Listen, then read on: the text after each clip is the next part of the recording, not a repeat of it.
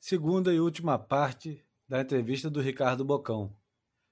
Nessa última parte, Ricardo lembra das primeiras vitórias da retomada brasileira nos anos 90, com Vitor, Teco, Fabinho, Tatuí, responde perguntas sobre as escolhas que ele fez na vida, memórias de uma prancha que durou uma década nos mares mais incríveis que possivelmente Bocão surfou entre 74 e 84 e muito mais.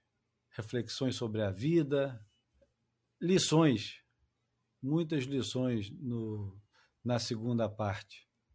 Aproveite. Reais.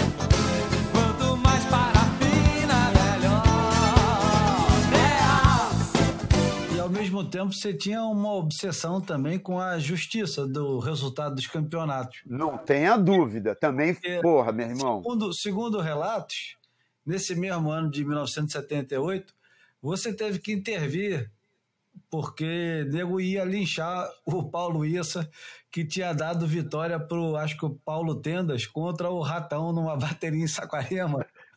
Cara, eu não, eu, não, eu não lembro exatamente disso, sabia? Eu devo, pode ser que eu tenha feito isso, mas eu não lembro com detalhes dessa história, mas essas histórias aconteciam.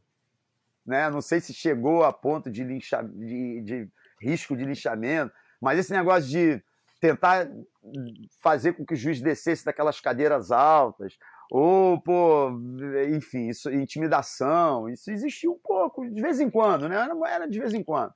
Mas eu, eu não lembro exatamente disso. Mas eu, essa história da justiça, cara, é, meu signo é, é, é, Libra, né? Balança. Eu acho que tem, um, já li algumas coisas no passado, não hoje em dia é, tem assim essa história do senso de justiça, é uma coisa que vem comigo desde adolescente. É, não só em relação a mim, como em relação aos outros ou à vida, etc. Né? Tem é, histórias do Brasil, de política, não sei o quê. Entra presidente, sai presidente, partido de esquerda e de direita. O que mais me incomoda não é ser presidente X ou Y, o Júlio, é que as pessoas parece que que não usa o seu tempo, seja político, seja um ator, seja músico, seja uma pessoa empresária influente, não o seu tempo para berrar contra as coisas que, na verdade, tem, historicamente têm sido injustas no Brasil, como o saneamento básico. Ah, Boca, você está entrando numa coisa. Meu irmão, 50% das casas no Brasil não tem saneamento básico. Sabe o que é não ter saneamento básico? Ou água potável na bica? Significa doença nas crianças, nos bebês, nas crianças, nos bebês, nos adultos, nos parentes, no primo, na tia, na cacete a quatro. Em toda, em maior parte das comunidades que estão ou em casas isoladas que não têm saneamento básico. Então isso é uma das nossas grandes mazelas. E aí, isso, a meu olhar, quando eu, há um tempo atrás, ainda escrevia no Facebook, eu desisti, né? A, a internet é um meio de muita agressividade e o, o, eu adoraria participar de fóruns e debates com educação, mas não existe. É, é, é, mesmo que tenham algumas pessoas querendo, tem uma grande quantidade que não sabe fazer assim. Então, eu me incomoda a ponto de eu parar parei de me posicionar, de escrever, independente de eu ter meus pensamentos. Se a gente quiser conversar tomando chopp, eu, três, cinco, oito pessoas, eu vou falar tudo o que eu acho. Mas essa história da justiça, voltando, de campeonato, não era nem só com os outros, era comigo também um pouco. Eu, eu confesso que o problema maior de não ter tido melhores resultados era meu. Mas eu tive momentos clássicos que estão aqui na minha memória, como uma etapa do circuito mundial Hang Loose 86 na Joaquina, contra um, um havaiano homem a homem, eu não perdi para aquele cara. E o próprio Ian Kernes falou. Foi 3 a 2 de juiz para o cara. E quando eu subi no palanque indignado, que eu sabia que eu tinha ido melhor que ele, e toda que na beira d'água falaram para mim, eu subi o palanque. O Ian Kernes virou para mim e falou: Pô, cara, não posso fazer nada, você tem razão, você não perdeu essa bateria, não sei o quê, mas não dá para você sabe que não dá para voltar. Isso aconteceu no Guarujá uma vez, que eu subi lá no edifício, no, no, no apartamento onde estavam os juízes depois do campeonato para falar, para reclamar. E aconteceu também na Bahia, no homem a homem, contra um cara que até me falou depois, eu acho que eu não ganhei a bateria de você. Então, assim, claro, isso aconteceu comigo, aconteceu com todo mundo. Você foi competidor, você campeão carioca de 90, né? Ou 91? 90. Você nunca teve uma bateria que você tem certeza que você ganhou e não te deram? Quanto, quanto Fernando Bittencourt no meio da barra. A gente não esquece, meu irmão. Eu saí, eu saí da água, os caras deram o resultado e depois os caras mudaram o resultado. Eu fui ver as papeletas. Aí é pior ainda. Aí é pior ainda. As papeletas rasuradas, rasguei as papeletas, me, me custou duas etapas de suspensão. É, então, essa aí é, competição é isso, cara. É, é, e, e, depois, como empresário, eu pude. É engraçado. Outro dia eu estava conversando sobre exatamente sobre isso, não sei com quem. Que, que depois, como empresário, né, durante 20 anos eu trabalhei de 90, 1990, os anos 90 todos e os anos 2000, é, eu pude a, a, ajudar, porque eu era empresário, não era técnico. Mas eu, com vários atletas, em vários momentos que eu empresariei, eu pude ajudá-los muito mais como técnico, entre aspas, que eu não era técnico de beira de praia, com as questões das baterias que eu não tinha conseguido processar direito, eu pude, eu pude exercitar esse lado, eu acho, muito melhor do que eu mesmo consegui colocar dentro d'água. Isso é uma coisa até que me, me lembrou e eu é, aproveitei para falar. Foi engraçado isso, que a, acho que a experiência dos 10, 15, 20 anos é, de, das coisas que eu gostaria de ter feito, que eu queria ter feito e não consegui, eu consegui muito é, passando para o Vitor Ribas, Pedro Não, Pedro Milha já era, já era um campeão brasileiro quando eu empresariei ele, mas Vitor, o Tatuí, o Guilherme Erdi, todos eles já eram bons, mas é, eu sei que eu pude ajudar, assim, é um time, um time, né? Era namorada deles com eles e eu e mais um quarta pessoa. Então, ali eu, assim, eu consegui, é, eu consegui me realizar, né? Quando o Tatuí ganhou o Biarritz, tem a história folclórica, eu fiquei 40 minutos dentro de um carro, ele morrendo de calor, depois ele falou não aguentava mais me ouvir, de ter perdido um campeonato em Ipanema, entrou no carro, para ir para Niterói, eu peguei ele dentro do carro de janela fechada, 40 minutos. Ele falei, meu irmão, se chegar lá em Biarritz, que ele foi convidado, né? Tinha sido convidado. Ele, ele ganhou o Biarritz, ganhando do Slater, do, do acho que é Shane Paul, Shane Paul é, quartas, semis, e ganhou do Jeff Booth na final num WCT, né? Do, é, sequencial a vitória do Vitinho, se eu não me engano. Isso. Lembra? Isso. Foi isso? Isso. Vitinho ganhou em Lacanô, né? Isso aí. Do Todd Holland na final. E... Um campeonato histórico. E o, e o Ricardo Tatuí na semana seguinte ganha Biarritz do Jeff Booth. Ninguém não entendeu nada, porque os brasileiros ainda assim. O Teco tinha ganho do Kelly Slater em Rossegor dois anos antes, né? 92, não foi? 92. E os brasileiros começavam a anunciar um, um, início de tempestade ali, ganhando dois campeonatos seguidos da WCT. Dois campeonatos grandes, tradicionais, né? Vitinho e, e Tatuí. Coincidentemente, os dois eu empresariava.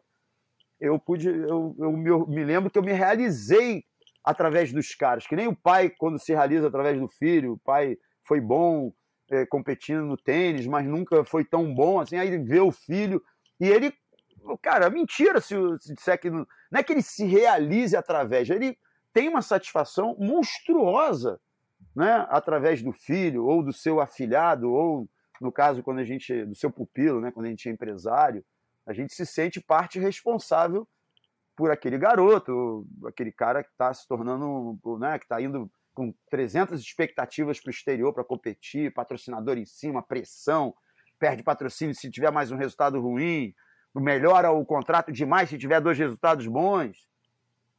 Enfim, mas ele desviou do assunto. Não, é isso aí. É, só para corrigir, é, 1994 o, o Teco ganha em Rossegor, do Kelly Slater na final, e na semana seguinte o Tatuí ganha do Jeff Buff em, em Biarritz. É... E a vitória do Vitinho foi que ano? Em Lacanô. Procura aí depois e, e me fala. Foi, no... Porque eu... foi em 95, né? Ah, então foi no ano seguinte. Foi em 95, deixa eu Detalhe. Foi 95 em Lacanô, isso aí. Isso, então, detalhe, hein? Eu estava lá gravando tudo. Não só já era empresário, mas estava lá gravando. O Vitor ganhou no Lacanô, meu irmão, foi uma das vezes que eu vi ele mais surfar. Não é o Vitor mais surfar, é um, assim, na época, 95, vamos, vamos combinar que tinha uma geração aí casca grossa, né? Que a Liz já estava no seu auge, apareceu em 92. O Martin Potter, meu irmão, já. Machado, Shane Dorian. Meu irmão, fala é, sério. Todo mundo. Não era uma geração fraca, porque tiveram gerações fracas, era uma geração porrada.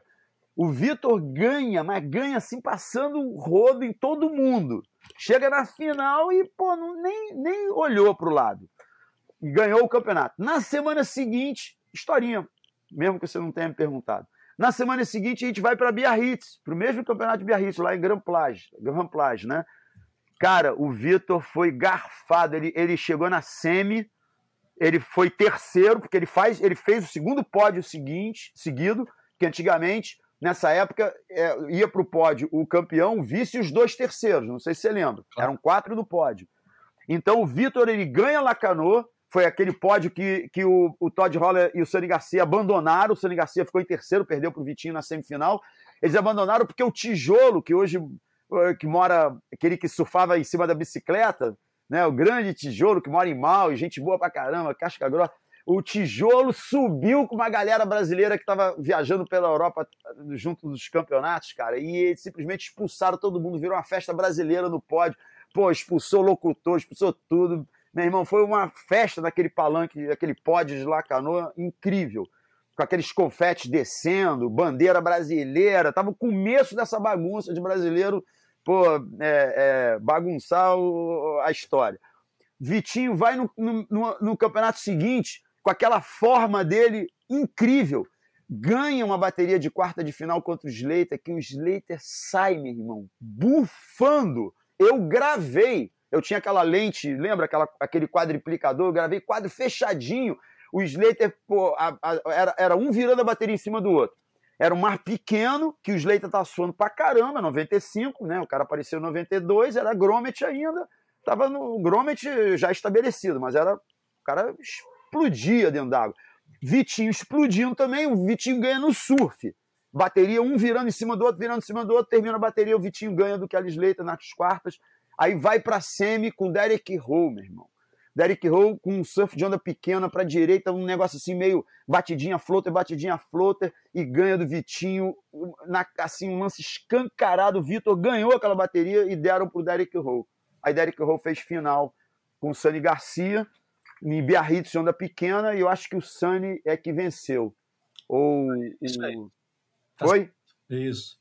Então, minha memória tá boa, tá vendo? O, o Sani ganhou aquele campeonato e o Vitor não pode em terceiro, eu olhando falando, cara, era pro Vitor ter ganho duas seguidas.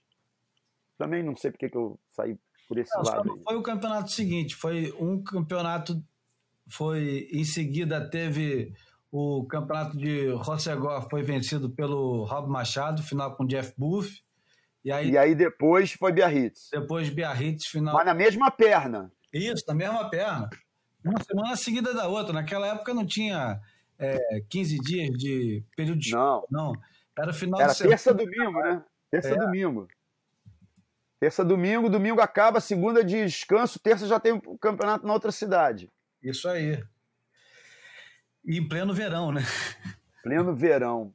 Era bom de temperatura e tudo, mas era muito fraco de onda, né? Depois eles levaram os campeonatos de final de agosto porque, lembrando o pessoal mais novo que não sabe, né, lembrando não, contando, né, informando, e até os de meia idade que de repente não se lembram, é, como não tinha internet, como não tinha cobertura de circuito mundial em nenhuma emissora tradicional de nenhum país regular, como não tinha exibição ao vivo, nada disso, os patrocinadores queriam público na praia. Eles queriam quanto mais cheia a praia, melhor.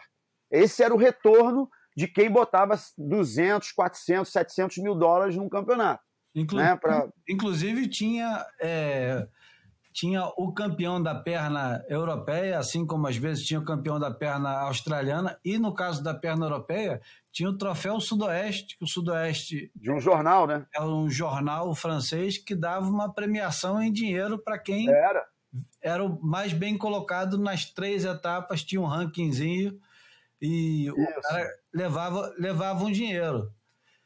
É, aproveitando que a gente está falando disso, de arquivo, eu pedi para, como eu te disse logo no início, para alguns amigos fazerem perguntas. E o Rafael Forte, que é formado em História e que tem duas teses sobre surf, onde você é bastante mencionado, é, mandou uma pergunta que eu vou complementar aqui. Você está falando tanto das imagens que você fez.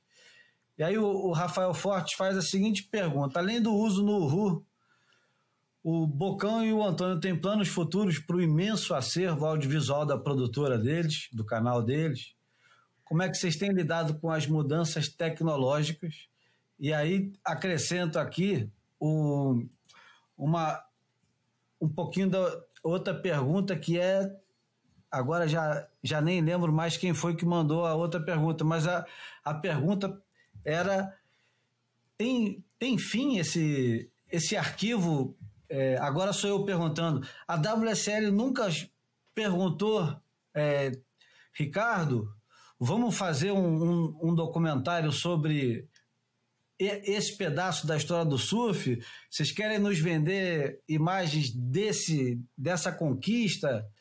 Não, o, o que, que, existe de planos em torno de, desse tesouro que vocês têm de arquivos? Cara, concretamente, nesse momento ainda não existe nada assim grande, nem de grande médio porte. Existe a, noção de que o arquivo é monstruoso, muito abrangente, principalmente em termos de surf, mas também skate, mas muito mais de surf, porque nós éramos surfistas e eu, além de surfista, eu competi muito tempo gravando, né? Eu fazia dois e um, arrumava patrocínio para ir competir e acabava muitos anos ali do canal que, que, a gente ia gravar, a gente ia gravar com, com o próprio dinheiro. Eu, o, o, canal não, desculpe, programa, né? É, só em 95 a gente começou, a, o Real começou em 83. O, o, a cobertura do circuito mundial WQS no Sport TV foi em 95. Você coloca aí 12 anos que 80, 90% das viagens que eu tenha feito, eu não sei direito do Antônio, mas imagino que é igual, porque o Realce, nem os primeiros anos de, dos anos 90, nenhum empreendimento da gente tinha dinheiro para nos pagar para ir cobrir circuito mundial. E a cobertura do circuito mundial no Realce começou em 86, três anos depois de começar o programa. O programa começou em 83, três anos depois a gente começou. Ela, mas ela foi anunciada assim, na cara e na coragem porque eu viajava, não bancado pelo Real, eu viajava bancado por um patrocínio da Brazilian Promotion que me dava passagem, ou da Panam que eu conseguia a passagem, com mais o patrocínio da Company, depois da OP. Era meu pessoal, como eu, tava, como eu falei bem rápido, tinham viagens na França, quando o surf estava explodindo lá, que eu levava três, quatro pranchas no meu quiver, vendia duas, é, para, na volta, o dinheiro da minha prancha de patrocínio Gary Linden, que eu vendia na França era para pagar salário atrasado de produtor do Realce de Vibração e assistente de produção. Não tem problema falar isso, isso é, isso é história, isso, é, isso é, faz parte de, do, do de, de, fase, do empreendedorismo das pessoas, é, não é uma coisa que diminua. Né? É, é mas eu estou dizendo o seguinte: não existia é, é, durante 12 anos, a gente se. cada um se virava. Eu tinha conseguia mais patrocínio, eu viajava mais eu me virava mais com patrocinador, eu viajava mais. E, consequentemente, eu trazia mais material, porque eu viajava mais e gravava mais. E estava mais presente. Então, essa história foi sendo construída depois com, com o Sport TV e, obviamente, agora com o RU. Então, assim, tem muita coisa que, tá, que, que não houve descontinuidade, né? mas como essa, essa, essa mudança da linha editorial do canal ela é recente, ela, na verdade, começou de fato no início desse ano, né, três, quatro meses só atrás, e, e cada um, é, como o Antônio já não estava na direção, na gestão do canal desde junho, ele já estava envolvido em uma outra coisa, e eu passei a me envolver com uma outra coisa também no final do ano, começo desse ano, ainda não teve tempo e aí apareceu essa história do Covid, né, em, em final de março, onde todo mundo revendo e dando uma meia trava e revendo seus projetos. É, não teve ainda oportunidade da gente é, é, negociar ou, ou propor ou, ou, ter a proposta para esse acervo. O que eu tenho aqui na minha casa é um caderno grande que eu venho escrevendo há uns três anos, algumas ideias, alguns projetos, cada duas, três páginas grandes, cheias de linhas, pautadas, eu venho escrevendo, desenvolvendo, como uma trilogia que eu quero escrever, é um desses projetos. Então eu tenho alguns projetos e entre eles, desde 2014, não nesse caderno, esse caderno tem três anos, mas eu já imagino ver, versões diferentes nas várias plataformas OTT que foram criadas. E respondendo em parte, é, é, assim, há uns 4, 5 anos atrás, houve uma tentativa da gente pensar fora da caixa, fora da TV paga, né, em outras questões que já poderiam ter nos colocado numa posição de usar o arquivo em outros ambientes, mas as, as, os desafios do canal sempre foram muito intensos mês a mês, semestre a semestre, ano após ano. Entendeu? Sabe, você quer, você quer fazer uma nova ideia, quer fazer uma terceira ideia, quer levar o RU para o exterior, numa versão em espanhol, em inglês, meu irmão, aí de repente vem aquela demanda é, urgente na semana seguinte, e mais duas na outra, e uma outra na, no mês seguinte. Então, cara, é assim: é, o exército da gente não é pequeno, mas ele não é grande para a quantidade de desafios que sempre apareceram nesses 14 anos do canal. Aí acaba que o arquivo foi aumentando, aumentando, aumentando sem parar e a gente não deu um segundo, terceiro uso a ele, a não ser para o próprio canal, entendeu? Beleza. É... é difícil resumir os assuntos contigo, porque é, eu não posso deixar de falar de quatro quilhas, mas eu vou deixar de falar porque o, o boy ele também serve para essas é, rupturas. Não vou falar de quatro quilhas hoje, porque fica prometido para outra hora. Tá bom. E também, senão, ia, ia, ia rodar uns 10, 15 minutos. No barato, né? no barato.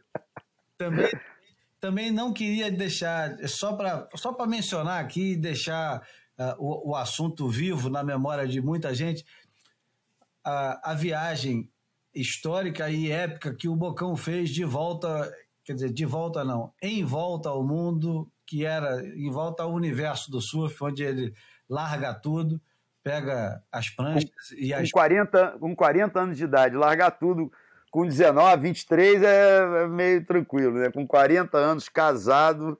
Essa, é... essa história é uma história de, de filme e de livro, e que o, o Bocão fica, fica devendo para o Boia e também em livro e em filme, por que não, né? É. E mais uma cacetada de histórias, como, por exemplo, o dia que ele perdeu a tampa da cabeça no Havaí. Em Kauai, na ilha de Kauai. Isso. Ou a história da, da BR Canaiapune Roxa, que ele tanto amava. Nossa Senhora, dez anos sem cordinha, Júlio. Outro dia eu fiquei pensando nisso, falei, meu irmão, eh, sabe, você, você tem o direito de pensar e se orgulhar de certas coisas, não é? Você não tem o direito? Claro. Porra, você não olha para trás pro Et Paper, você não olha pro Fábio Fabuloso, você sabe exatamente a sua contribuição no Fábio Fabuloso, no Et Paper, no, no teu título carioca de 90, por causa daquela geração fortíssima que tinha. Você tem direito de se orgulhar de certas coisas, falar assim, ninguém prestou tanta atenção, mas aquela bateria que eu ganhei do Guilherme Grossi, estou dando exemplo, que era o cara que eu mais queria ganhar, porra, ela tem um, um valor especial, não é? Então, essa, é, é, é, essa história, assim, é, você tava. Você, eu não sei nem porque que eu tava falando, você falou do. Eu estava falando da, do, da quantidade de assuntos que tem pra gente conversar. Não, sei, mas o último que você estava falando. Eu mencionei a BR Canal Pune e você falou. Então, aí eu, eu olhei 10 anos usando ela intensamente, sem cordinha. Detalhe, não era uma 5 e 10 ou uma 6 e 2 que você entra sem cordinha no mar de 3, 5 pés.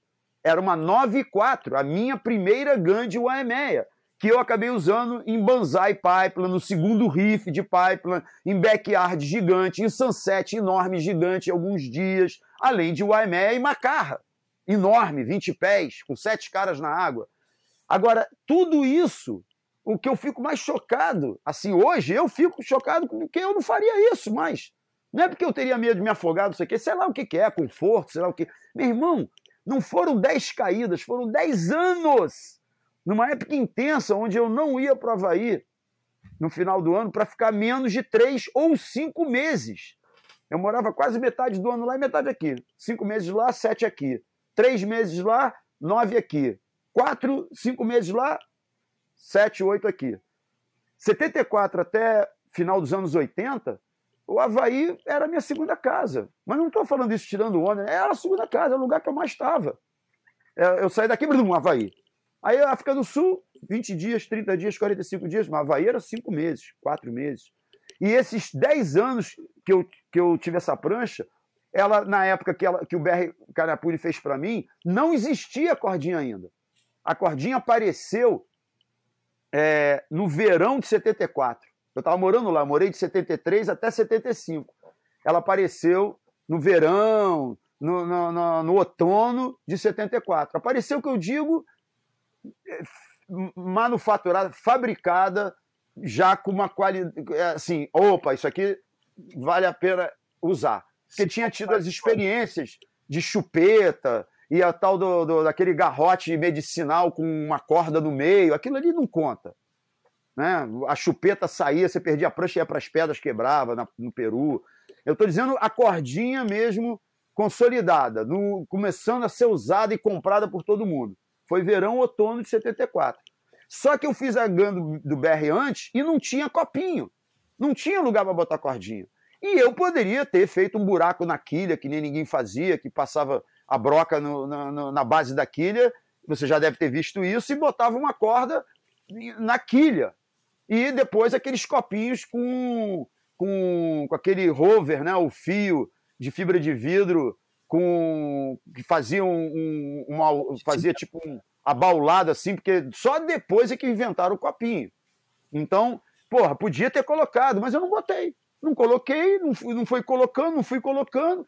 Fui quebrar ela ao meio em 84. De bobeira em um AME com James Jones, conversando com ele, passando uma série, estava conversando sem prestar atenção, veio uma série meio grande assim, pegou a gente desprevenido. Ele chutou a prancha pelo lado, eu chutei também, a dele passou para o outro lado, a minha voltou com a onda e quebrou o meio. Besta, um negócio besta. Já tinha passado por 60 situações muito piores, muito mais cavernosas, e eu sempre nadei, busquei ela, ela pô, bateu um pouquinho na pedra, mas nunca quebrou meio. 10 anos sem cordinha, meu irmão. É muito tempo. Muito tempo. Uma historinha só, eu, que eu não vou esticar. Eu surfei o segundo riff de, de pipeline sozinho, porque eu vi três caras na água. O, o Otávio, o Pacheco e o Paulinho estavam comigo. Vamos para a EMEA, vamos para EMEA. Eu parei em pipeline. Eu sabia que o mar estava grande demais para pipeline. A gente já visto, a gente morava em Velzilente. E aí, quando eu parei, isso 70, 70 e, 76. Foi 76. Foi no ano que a gente estava fazendo o filme nas ondas do surf com o Kurt Mastalka. Fazendo a, a parte, eu produzi a parte havaiana do Nas Ondas de Surf, né? Com, eu contratei o Kurt Mastalka e o Bill Eichels. A gente tinha que ligar para ele para dizer onde a gente ia, não sei o quê, e eu parei em Pipeline para olhar e fiquei maluco.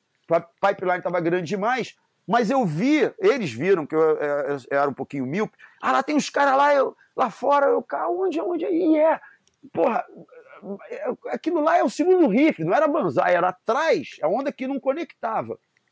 Eu, cara, mas tava muito o mar estava muito bonito, só que estava grande demais. Pipeline estava meio fechando. E os caras, não, vamos para lá mesmo, vamos para lá mesmo. Eu falei, cara, me larga aqui. Não, tá maluco, que isso? Me larga aqui então. Eu quero, quero tentar.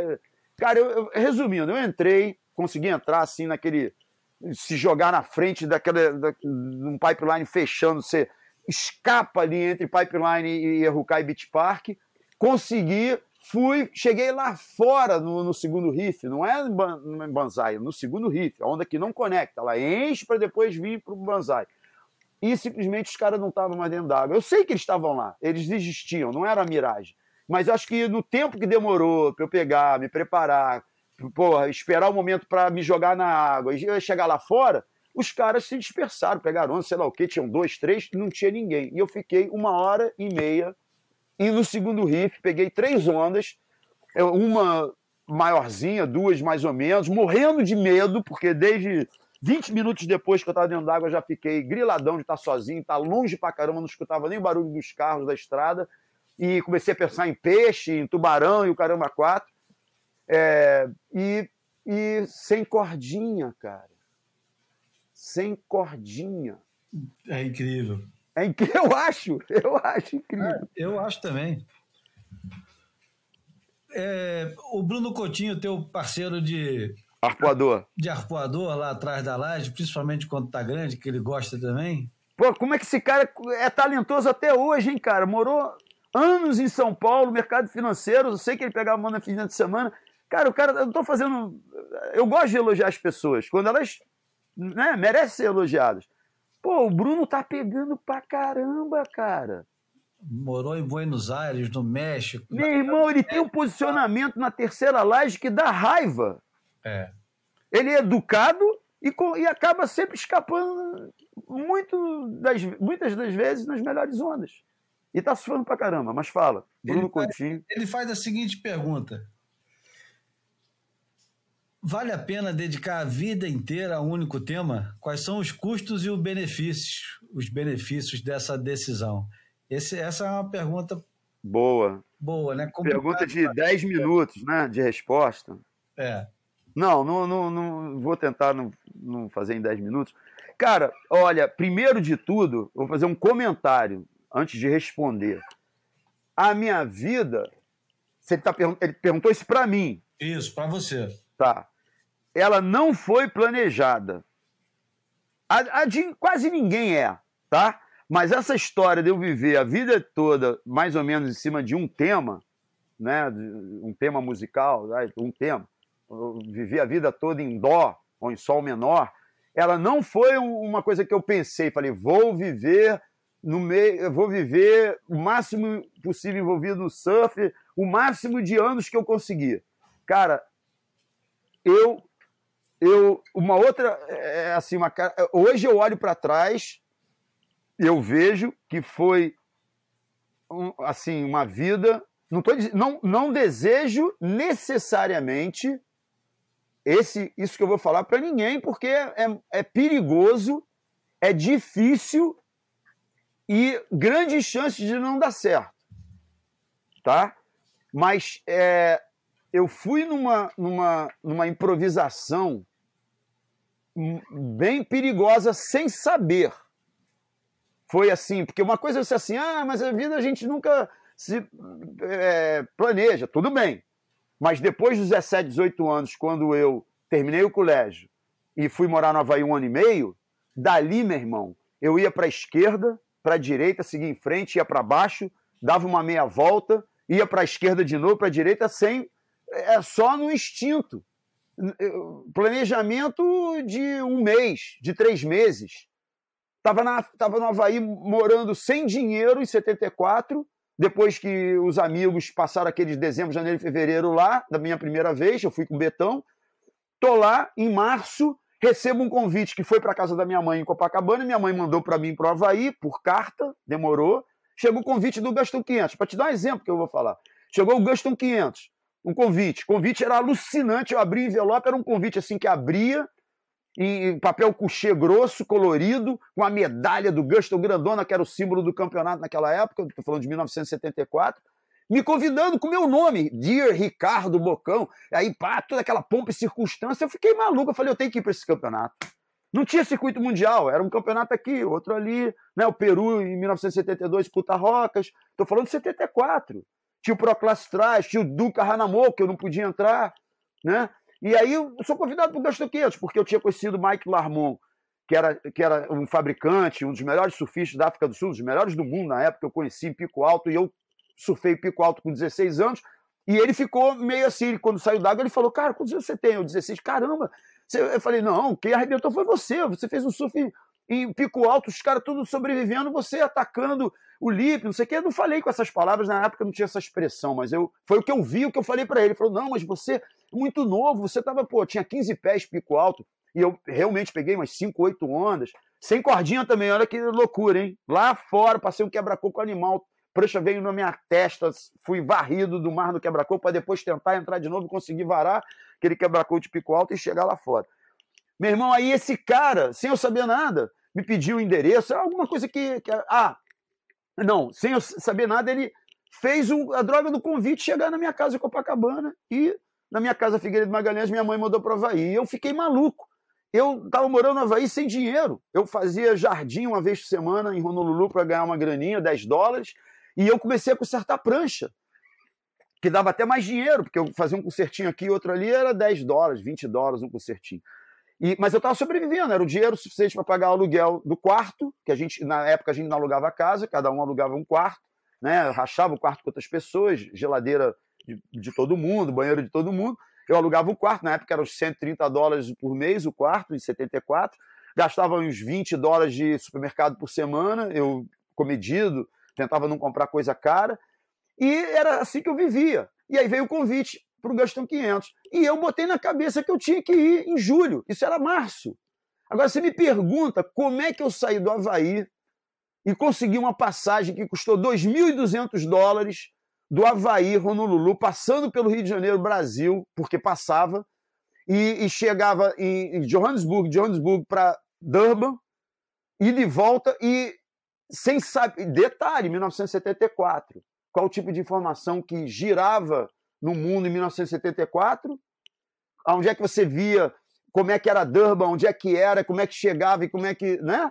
Nada. Não tinha Airbnb, não tinha internet, não tinha, não tinha nada. Carta. 15 dias para chegar uma carta.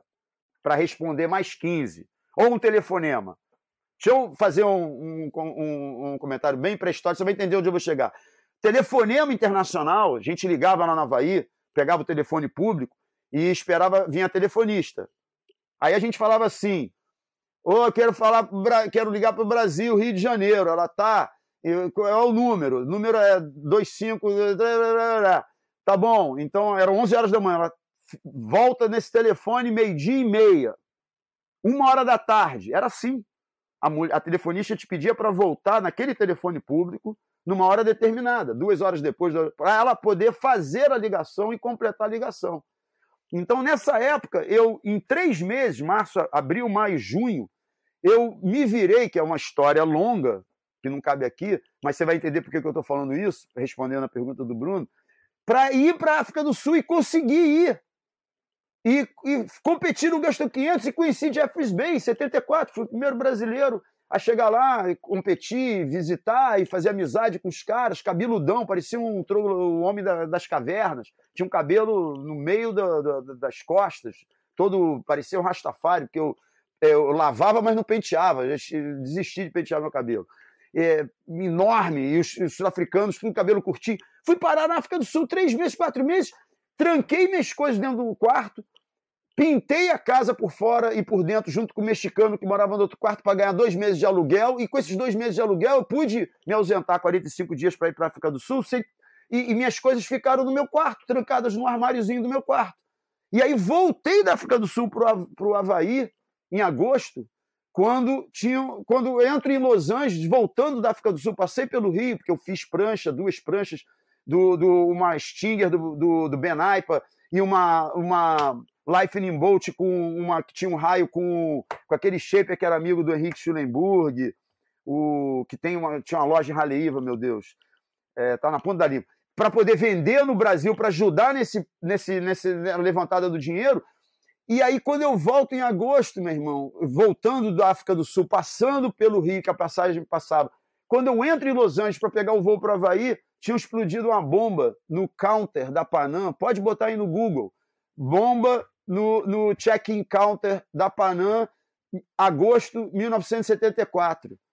Explodiu, morreu um cara, alejou outro, não sei o quê, e o, o aeroporto de Los Angeles estava todo fechado, cheio de lençol, com é, esquadrão. E o cara, é, mau humor danado, e eu tinha deixado a minha passagem de volta, que era aqueles tickets escritos, dentro do quarto trancado, porque eu estava no Havaí com a passagem de volta depois para voltar em um ano, que eu acabei ficando um ano e meio, acabei abandonando essa passagem, mas eu tinha ela, e, e só que eu comprei Honolulu, África do Sul, Honolulu. Então, quando eu voltei, eu não estava passagem de volta para o Brasil. E o cara pediu, e eu não tinha. E eu engasguei. E, eu, né, né, e o cara me deu sete dias, falou que ia me expulsar e me botar no outro voo. Me deu, depois de muito convencimento, ele me deu sete dias para eu provar que tudo que eu estava falando é verdade. Honolulu, eu fui depois de sete dias, fui lá, encontrei uma filipina mal-humorada, que eu fui falar para ela de bobeira, que eu fiquei irritado numa entrevista para explicar tudo, senão ela não ia estender meu visto minhas coisas todas no quarto. Eu voltando para morar no Havaí, mais o resto do meu ano e meio. E, e, e, ela simplesmente, quando eu perdi a cabeça, eu falei: Mas o que, é que eu posso fazer se eu tenho. Minha família tem dinheiro e eu estou tirando férias de um ano? Não era verdade. E ela, então pode ir para casa que você vai ouvir falar da gente. E simplesmente me, me, convidou a me retirar dos Estados Unidos. Né? Eu não fui deportado, porque ela, ela disse que ia, eu ia escutar deles e realmente, depois de uma semana, dez dias, chegou uma carta. E a carta me convidava a me retirar dos Estados Unidos, a voltar para o meu país até o dia tal, 2 de outubro, se eu não me engano. Isso era final de agosto. Eu fiquei maluco. Fiquei maluco por quê? Porque eu cheguei no Havaí em dezembro de 73. E eu não tinha, depois que eu entendi o inverno havaiano, né, que eu passei, eu não sabia de nada, lembra? Não tem informação. Cheguei lá no Havaí, porra, sem saber o que, que eu ia encontrar. Quando eu me, me habituei, dezembro, janeiro, fevereiro, março, abril, maio, junho, fui para a África do Sul em julho, voltei em agosto, eu já sabia qual era a dinâmica. O que, que eu queria? Queria pegar o inverno havaiano começando no outono, setembro, outubro. E a mulher, o, o, o, a imigração americana lá no Havaí, simplesmente me convidando a me retirar do país no dia 2 de outubro. Eu, cara, eu pirei, eu, explodi. E eu tive que cumprir, porque senão estava um aviso lá: vocês têm que deixar os Estados Unidos até o dia 2. Se não deixar um, um, um, aviso de deportação, será emitido contra você. Se não te encontrarmos um aviso de prisão, será. Eu, eu saí direitinho dia 2 de outubro, mas eu saí, meu irmão, bufando. Fiz, fiz a mesma coisa que eu fiz para a África do Sul. Fiz umas três pranchas, porque eu já laminava nessa época. peguei três shapes foda, fiz três pranchas, laminei, falei: vou voltar para o Brasil e em menos de um mês vou voltar para cá. A minha confiança era tanta que eu peguei minhas coisas todas de novo, paguei um mês de aluguel, joguei dentro do armário de qualquer maneira, tranquei e falei: gente, se daqui a um mês eu não voltar, porque meu, eu deixei só um mês do meu quarto pago, vocês podem abrir aí, tá aqui a chave para o mexicano, que era meu parceirão, faz o que você quiser com prancha, roupa, tudo que eu estou deixando aqui. Eu deixei tudo, Júlio. Eu botei uma malinha e voltei para o Brasil com três pranchas para vender, que as pranchas gringas, né, havaianas, com raio, é, do Benaipa, valia uma grana. Eu falei, vou, vou voltar, vou vender. E na época, aí a história já está longa, mas eu consegui um patrocínio da Hollywood, que não precisou nem botar logotipo na prancha. Dei sorte que entrei no, no, na sala de um cara fera da Souza Cruz, que, que o a, melhor amigo dele tinha sido salvo por dois caras no quebra-mar que o cara estava pescando na pedra, escorregou, caiu, estava sendo levado pelo canal e dois surfistas salvaram ele lá do quebra-mar, isso naquela época, 74. E aí o cara falou, se encantou, falou: Você é surfista, eu tenho um apreço pelos surfistas, porque eles salvaram o meu amigo, ele ia morrer, não sei o que. O que, você precisa? Eu falei: Eu preciso de um patrocínio para correr o Proclass que eu tinha pedido para o Randy Harry. Uma das coisas que eu fiz foi fazer três pranchas para vender aqui. A outra foi pedir uma carta do Randy que, que fazia, é, é, que estava que estava fazendo a Trips Coroa, não existia IPS ainda, para me convidando para o campeonato do Havaí, do Carnamoco, Pro Clastrais, não me lembro qual era. E ele me fez a carta toda bonita, papel timbrado. Com essa carta eu ia tentar o patrocínio, 1974. Tá? Aí eu dei essa sorte de um cara, um conhecido, um namorado da minha irmã, me levou nesse cara da Souza Cruz, que era o figurão, e esse cara, eu, eu cabeludão de sandália havaiana, na, numa sala gigante do, de um diretorzão da Souza Cruz, e eu contando a história que eu queria para Havaí competir lá, e o cara me conta isso e me dá um cheque de 5 mil cruzeiros. A passagem da Branif era 8 mil e poucos cruzeiros. E o cheque não podia ser pessoal a mim, tinha que ser uma entidade. Eu pedi para botar na, na Associação de Surf de Batuba. E viajei para São Paulo para o Paulo Issa poder descontar o cheque pela associação na boca do caixa e me dar os 5 mil cruzeiros e eu comprar uma passagem de 8 mil, que eu peguei o dinheiro da prancha e eu voltei para o Havaí em menos de um mês. Isso eu estou contando isso tudo e voltei para o meu cartinho antes de fazer 30 dias. Eu com 19, 20, 21 anos de idade. para te dizer o quanto desse turmoil que rolou de, de Peru duas vezes com 16, 17 anos, dois meses e meio cada vez, Havaí um ano e meio, que eu nem cheguei no final do ano e meio, te... e todos os outros anos seguintes, que foi um, uma sucessão de coisas. No meio disso, a revista Realce, no meio disso, fábrica de prancha, no meio disso. Então, é, eu não sei se, se a responder exatamente. É, é, o que eu digo é o seguinte: eu olho para trás e eu adoro a vida que eu vivi, com todas as dificuldades, porque a minha vida não foi fácil. Né? Eu sou um filho de classe média média. Meu pai tinha dinheiro porque eu fui de sucesso, cirurgião, muito bom fez, pô, faleceu recentemente há 10 dias, pô, mas viveu uma vida boa, 88 anos. Foi um dos primeiros, eh, junto com o médico de Minas, fazer transplante de córnea no Brasil. Tinha dinheiro, e, e mesmo ele querendo que eu fosse médico, ele me acompanhou, entre aspas, é, insistiu muito para que eu fizesse medicina, insistiu muito para que não sei o quê, me preveniu muito desse caminho que eu estava indo, de fábrica de prancha, de patrocínio de surf, que era tudo muito incipiente, cara. Era tudo. Cara, sabe o que acontece quando você faz as... quando você é um dos primeiros? Não estou dizendo que eu fui o primeiro. Quando você é um dos primeiros a fazer essas coisas todas, você, o, o pioneirismo, no fundo, no fundo, ele é bom, mas ele é uma merda.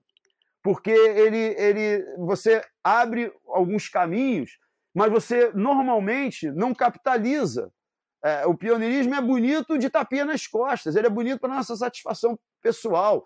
Ele te dá, sim, é, cancha, né? ele te dá bagagem para outras coisas. Eu me lembro que eu falava que o Realce, os nove anos de Realce, eram, eram uma faculdade, um mestrado, um doutorado e meio. Aqueles nove anos, o que eu aprendi, porque dinheiro não ganhei, eu aprendi para caramba. Então, é, é, a vida foi indo assim, no, no improviso, entre aspas, sempre fui muito responsável com as minhas escolhas e com as minhas decisões, né? Mas ela foi de um, de um de uma imprevisibilidade máxima. Eu não sabia, eu, eu hoje olho para trás, eu não sabia o que ia, que ia acontecer no ano seguinte. Até os 40 anos de idade, quando eu, incomodado com o programa ter acabado na MTV de um jeito escroto, eu falei: quer saber? Depois de nove anos ralando com o Realce, dois anos com o Ombak na MTV, tendo feito coisas ótimas né, e, e, ter acabado de um jeito mentiroso da parte deles, e eu queria entrar com ação e, e fui vencido na decisão de entrar, e eu entendi, respeitei, mas eu falei, cansei, vou viajar e vou ficar aquela viagem de um ano que você falou com a minha mulher. Eu tinha 40 anos de idade. Ou seja, a imprevisibilidade continuava. Eu tinha 40 anos, eu, Luciana, a gente não tinha filho ainda, estava casado há 5, 6, e resolvi morar e para Havaí, falar para ela, vamos para Havaí, ela, mas pô, a gente não tem dinheiro direito. Eu, não, não tem 1.200 dólares, mas 1.200 dólares não é nada. Falei, mas vai dar tudo certo, vamos nessa. Aí fiz aquelas 18 pranchas, que eu sou eternamente grato para o Ricardo Martins, é o Etworks e todo aquele pessoal que fez 19 pranchas e não coube a 19 nas quatro capas que eu fiz que o que o Léo da Headley, que era CEO da Headley, na época não era, mas me ajudou a embalar. É, e eu fui morar, achando que eu ia morar cinco meses, sete meses, pegar o inverno desde o comecinho, que era meu, meu sonho, que, eu, que eu não tinha conseguido cumprir naquela, naquele ano, porque me mandaram embora. E eu fui para lá dia 16 de setembro de 92. Pra, falei para Luciana, me acompanha, vamos lá comigo. Ela sempre minha parceiraça, acreditou com um certo medo, ela estava certa, estava receosa, né? A gente ia sair do Brasil e entregar tudo, largar tudo. A gente já não tinha quase nada, mas assim, a gente tinha a nossa vida. E vamos morar, vamos passar cinco meses no Havaí. O gordinho, meu amigo fotógrafo, falou: Você quer vir para cá? Fica aqui em casa. Eu falei: Não, mas eu não quero abusar. Meu irmão, eu vou te buscar no aeroporto. Só vem com as tuas pranchas. A Luciana vem junto? Vem com as tuas pranchas. E me pegou no aeroporto. Tomou um susto, viu quatro capas gigantes, quatro sarcófagos monstruosos, 18 pranchas. Melhor quiver que eu já tive na minha vida que durou um ano entre Havaí e Bali, e eu, eu não estava previsto ir para Bali, fui para passar cinco meses no Havaí. O que aconteceu com esses cinco meses no Havaí que eu fui com 40 anos de idade em 1992? E também convidado como alternate para a Jaical em sexto, era um dos motivos que eu queria estar no Havaí desde o início. Pô, é, fui passar quatro, cinco meses. As coisas foram acontecendo, fechei um patrocínio, fechei uma, um boletim com a Rádio Fluminense, patrocinado pela Clark Foam, que eu fiquei com a cota de patrocínio, comecei minha coluna da Fluir tudo no embalo da viagem. que me pagava 200 dólares por mês em cada coluna em 1992, eu estreiei a coluna da Fluir, que foi uma das coisas que eu busquei fazer para me sustentar nesses cinco meses do Havaí, que acabou virando uma viagem de um ano. Quer a imprevisibilidade, imprevisibilidade maior do que essa? É, é, assim, cara. Minha vida foi indo assim. E, a, e, a, e no final daquele um ano que eu fui para ficar cinco meses, acabei ficando um ano com ela, ela engravidou do Bruce no último mês da viagem. A gente, com a passagem, ela era de 16 de setembro até o dia 15 de setembro de 93, do ano seguinte. A gente usou ela até o talo, a gente veio embora. Dia... E ela nem queria voltar. Eu, dei, eu acho que eu até posso dizer aí que eu, um dos moles na minha vida. Eu devia ter é, a, a, escutado ela, que ela estava tão encaixada, ela era modelo, conseguiu trabalho de modelo, eu tinha os 200 dólares por mês da Fluir, tive os 450 dólares da Clark Fome durante cinco meses nesse projeto com a Rádio Fluminense, ganhava 200 dólares por mês do programa Portugal Radical, que você deve lembrar do Henrique Balsemão de Portugal. Claro. Não é? E aí isso foi. E ela não queria voltar. E eu falei, mas pô, nossa vida tá lá, eu, caramba, aqui, o que, que eu vou fazer? Eu vou ter que fazer trabalho braçal tudo tá lá, meus network todo tá lá, e eu acabei insistindo para a gente voltar. E ela voltou grávida do Bruce e toca de viver uma vida nova quando chegar, porque ela tá grávida. Eu fui para um quarto-sala na, na Barra da Tijuca, sem saber o que eu ia fazer, meu amigo. Voltei de lá sem saber. E fui fazer uma creperia em Garopaba com um pouquinho do dinheiro que eu peguei de dois patrocinadores que usaram minha imagem é, não muito dentro do combinado, mas a conversa foi ótima, educada, republicana. Eles entenderam e com o dinheirinho que eu peguei de uma coisa que eu merecia, porque eu propus um patrocínio que não me deram e depois eu combinei, eu falei, então só não usa a minha imagem. Usaram. Aí eu com esse dinheiro eu fiz o Shark, uma creperia no sul, que também botei todo esse pouco dinheiro lá. Um empreendimento que improvável, funcionar só no verão. Três verões que eu morei lá, que foi uma das coisas mais maravilhosas que eu já fiz.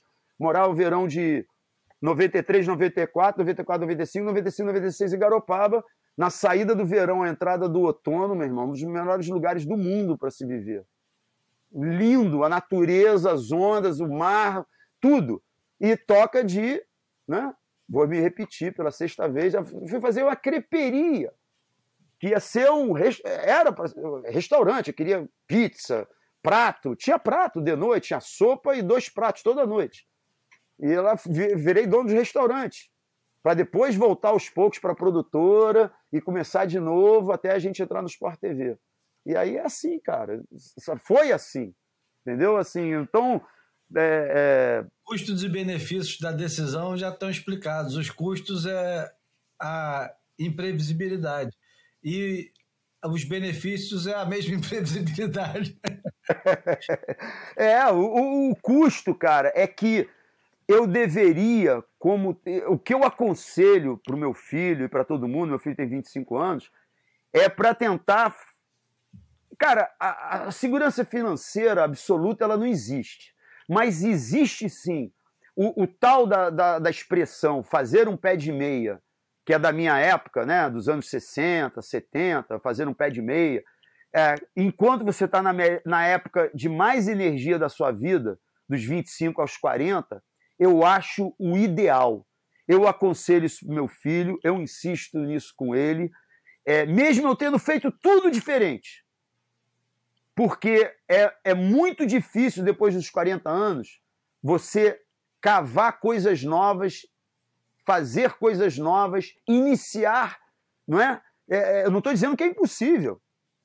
Porra, as pessoas fazem, né? Eu fiz, eu, várias pessoas fazem coisas aos 35, aos 45, aos 50, aos 55, mas é muito difícil, cara. É muito difícil. Você tem que ter uma, uma dose de. Você tem que ter persistência, você tem que acordar cedo, dormir tarde, você tem que equilibrar, porque eu também não só trabalhava. Para eu correr atrás do prejuízo depois dos 40 anos, eu queria continuar pegando onda, meu irmão. Eu queria continuar fazendo as coisas que me deixavam saudáveis de alma, espírito e físico. É, tudo, espírito e físico, né? É, então, é muito difícil. Então, é, é, é, o custo, na verdade, foi mais esse, Júlio.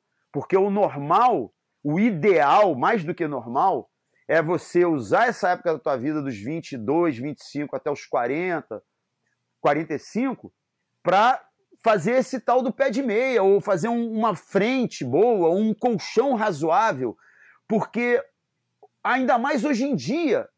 Por quê? Eu vou te falar. Porque antigamente, há 20, 30 anos atrás, o cara com 45 anos de idade era um coroa sobre todos os aspectos. Fisicamente, o cara tava, era mais baleado, de cabeça, as roupas, o cara, ah, já tenho 45 anos. Nos últimos 20 anos, um cara de 40, 45 anos é um, é um adulto jovem. Então, se o cara consegue fazer um pé de meia dos 25 aos 40, é, ele chega com 40 com toda a energia do mundo para aproveitar mais a vida dos 40 até os 60, 70. É o contrário. Você usa a época de maior energia, teoricamente, de mais criatividade, de mais entendimento das coisas modernas, para fazer um dinheiro que você vai precisar para sua vida, para você ser dono do seu nariz, para tua família, para você, pra... e para fazer esse tal do pé de meia, e depois continua trabalhando, obviamente, mas num ritmo talvez, se quiser, menor, aproveitando ainda com a energia que você tem para velejar, para jogar futebol, para curtir com os amigos, viajar com a mulher, com a família, fazer esporte junto com ela, dos 40, 50, 60. Eu fiz mais ou menos o contrário. Eu, eu, eu tra sempre trabalhei fabricando prancha, patrocínio, programa, não sei, né? mas meu foco era esse, esse, esse estilo de vida. E só fui me preocupar com fazer dinheiro, não digo nem pé de meia, quando meu primeiro filho nasceu, quando o Bruce nasceu. Porque dá um. É, esfrega na sua cara. O gordinho me lembra um pouco enciumado quando a Luciana ficou grávida, né? Você não vai voltar, vai tão cedo. Eu falei, você tá brincando, isso não vai mudar minha vida. Mudou e não, não pediu nem licença. O garoto nasce. Você lembra o teu filho nascendo? Pô. Não é? Não, tem, não, não é uma coisa que você decide fazer de um jeito ou de outro. Você decide alguma coisa, quando você botou o teu filho no colo, meu irmão, quando ele, depois de três meses, se pendurou no berço e olhou no teu olho, não, você não escolhe, senão você só o teu gás vira todo para aquilo ali, para tua casa, para tua mulher, para teu filho, para aquela história. Depois você pensa o que, que você vai fazer. Esse finalmente é o legado, né? É, é, é você que... faz, esse finalmente é o legado, né? Eu acho, eu acho que comigo tem sido, né? Foi, tem sido. Eu vejo você também. Acho que é, é, em todos os casais, ou homens ou mulheres normais, é, o, é engraçado porque, Júlio, quando eu, como eu tive filho tarde, com 40 anos, e casei tarde, com 33, para minha época, né? Eu, meus amigos quase todos já tinham casado e depois meus amigos quase todos já tinham filho. E o filho é, muito mais do que o casamento em si, na igreja, caramba. Pô, filho, é a coisa mais importante do mundo. Pô, filho. Eu, depois de um tempo, achava esse papo xarope. Falava, cara, não aguento mais esse negócio de que filho é a coisa mais importante do mundo. Eu não entendia, né? Mas eu, ah, cara, que papo xarope, não sei o quê. Deixa eu sair daqui. Meu irmão, quando nasceu, é aquela história. Eu entendi por que, que os caras falavam assim, ou por que, que as mulheres falavam assim. É um negócio, eu não estou acompanhando, não é pensamento de manada. É, meu irmão, não tem, é uma tempestade que entra, que entra, chega, não pede licença. Isso, pessoas normais, né? Porque eu acho que um pai ou uma mãe que não se apaixona, não se dedica, né? não é uma pessoa normal. Para mim, cada um tem seu, sua maneira de ver as coisas na vida. Eu não consigo imaginar, porque não só o que eu senti, o que eu vejo em todos os meus amigos e conhecidos que sentiram é uma coisa meio parecida. Aí vamos discutir filosoficamente o porquê? Eu nem tenho essa condição direito. Mas é surpreendente. E, e foi surpreendente na minha vida. É, mas, enfim, isso aconteceu aos 40, né? Até lá, viajei muito, meu chá. Peguei muita onda pelo mundo. Era o que, era o que, era o que eu vinha de dentro de mim, cara. Não foi, eu não botava assim, abri um caderno, deixa eu ver, acho que eu vou ano que vem, acho que eu vou para Austrália não, não, não rolava, né? Era uma coisa que foi acontecendo.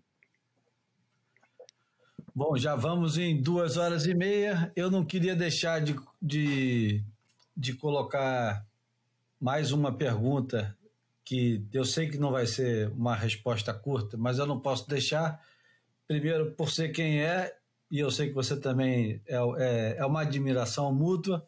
o Alfo Lanhado diz que te admira muito por tudo, por ser shape, surfista, jornalista, empresário e por tudo mais. E ele queria saber, você que tanto defendeu o Brasil, qual foi a sensação quando Medina foi campeão mundial? E aí eu, eu ainda vou um pouco mais longe, só para estragar a tua, pergunta, a tua resposta. É, e agora, em 2020, depois de três campeões mundiais, você tem algum, eu não digo nem ressentimento, mas fica um gosto de merda na boca de esse dinheiro que está circulando no surf não está entrando no teu bolso? Júlio, não tenho não. Porque eu tenho a plena consciência que são como as coisas são. Não é assim. É, é, há, há 30 e poucos anos atrás, eu li um livro chamado Super Aprendizado. Eu li em inglês, eu li lá até no Havaí. Uma garota me deu, assim, 30. Acho que foi uma garota que me deu. Eu juro que eu não lembro direito, mas eu não sei porque eu tenho essa ideia que foi uma garota que me deu esse livro. Me emprestou 30, 35 anos atrás. E, chamado Super Aprendizado, Super Learning. E, e, o livro tratava, assim, eram uns 10 capítulos. Não era livro de autoajuda, não. Era livro de que, assim, um capítulo falava das de algumas invenções, né, da invenção da lâmpada, do dínamo, e, e pelo lado da visualização, né, é, assim, é, de como ver, você vê uma coisa às vezes que ainda não existe, ou você vê um processo que ainda não foi desenhado, e isso teoricamente ajudaria a desenhar melhor o processo do que outras pessoas. É, tinha capítulo de uma, de uma técnica que um espanhol desenvolveu chamado sofrologia, que até vi outro dia que continua um instituto lá na Espanha, Sophrology, não sei o quê, que é o, que é o treinamento através de é, é, treinamento mental, através de mentalização, né? O cara treinou um time de esqui, de downhill, é, primeiro numa sala com música barroca, porque a música barroca tem um tempo matemático de 4 barra 8, ela é toda sempre pum, pum, pum, pum, pum, pum, pum. E aí os caras atingem um estado de relaxamento para depois começar a imaginar todas as questões do downhill, o cara chegando no gate e ele sentindo frio e a mão não sei o quê, e, e o vento gelado na cara, e o gate fechado ainda, e o esqui debaixo do pé, e aquela neve tá fofa com dois metros ou com meio metro, com e o cara descendo, e a posição do. Então, essa história de visualização, esse livro, não vou dizer que ele mudou minha vida, mas ele. Eu passei naturalmente, eu gostei tanto de tudo que eu li que eu passei a praticar a história da antecipação dos movimentos, a antecipação dos movimentos como um tabuleiro de xadrez, né? Como no jiu-jitsu. Né? Tem muito cara no jiu que fala. Eu tenho um, pelo menos um grande, vários amigos, mas eu tenho um que eu subi muito para pegar onda. O cara me contava, era isso. O cara quer, vai pegar na gola, mas na verdade ele já está no. Os caras bons estão pensando quatro, cinco, seis movimentos antes do que ele quer. Então, essa história, por que, que eu estou falando isso? Isso foi me dando uma visão é, de, de tempo, espaço, é, é, tempo para frente, tempo presente. E isso, é, esse lado cru, real de como as coisas são, o entendimento. Às vezes a pessoa faz um negócio um pouco ruim para você, mas se você tem a visão verdadeira de que o cara fez porque ele tem uma tendência assim, que ele não foi necessariamente por mal e que ele ainda pode ser perdoado. Então, então respondendo, cara, é, se eu não me posicionei nesses últimos 10 anos que o surf brasileiro e o mundial cresceu pra caramba, para sair de uma premiação de 20 mil dólares para 100, 200 mil, para os atletas saírem de patrocínios de 10 mil dólares mensais, que dava 100, 120 mil dólares anuais, para meio milhão, um milhão, um milhão e meio de dólares anuais. Se eu não estava, por algum motivo ou por outro, posicionado num lugar ou no outro para aproveitar isso, a responsabilidade é minha. Então, assim, não posso ter ressentimento de uma coisa da qual eu tinha controle e continuo tendo. que é da minha vida, das minhas iniciativas e das minhas decisões. Né? Se eu escolhi continuar com o canal batalhando e ganhar dinheiro com assinatura e, e, e venda publicitária, mesmo sendo um sócio minoritário, com uma, com uma bela participação, mas não sendo. Enfim, e, e, e, fazendo o canal da lucro, para além do meu Prolabore, na época que eu trabalhava lá dentro na gestão, ainda ter uma distribuição de dividendos. E enquanto eu olhava para o lado, um outro cara que estava fazendo uma outra coisa, estava ganhando 10 vezes mais dinheiro que eu, ou 5 vezes, porra, a escolha é minha, né? A tal do livre-arbítrio, né? Se eu tivesse, se eu, se eu não tivesse visão, se eu fosse um cara meio bitolado, uma visão curta, ou, ou não tão ampla, que eu desculpe a falta, falta de falsa falta de modéstia, mas eu acho que eu tenho uma visão razoável para a minha idade, a experiência de vida que me deu, e, e, e, a prática, porque essa história que o livro me deu, é os fundamentos para a prática. Eu podia não ter praticado. Praticar conta de cabeça, praticar distância. Né? Eu tenho certeza, se eu chegar na rua com você e a gente apontar 10 coisas, um poste lá longe, um prédio assim, não sei o quê, eu vou saber melhor que você dizer que distância que aquele poste está em metros. Eu posso não acertar na mosca, mas eu vou dizer, eu vou me aproximar mais do que você. Eu tenho 90% de certeza. Nesse primeiro momento, se o edifício, você me perguntar quantos metros, eu, talvez eu vá acertar. Porque eu pratiquei, que nem flexão. Tem gente que tem dificuldade de fazer 10 flexões. Mas se o cara fizer 5 durante duas semanas, depois fizer 7, depois fizer 9, daqui a um mês ele está fazendo 10 fácil, daqui a, daqui a três meses ele está fazendo 20.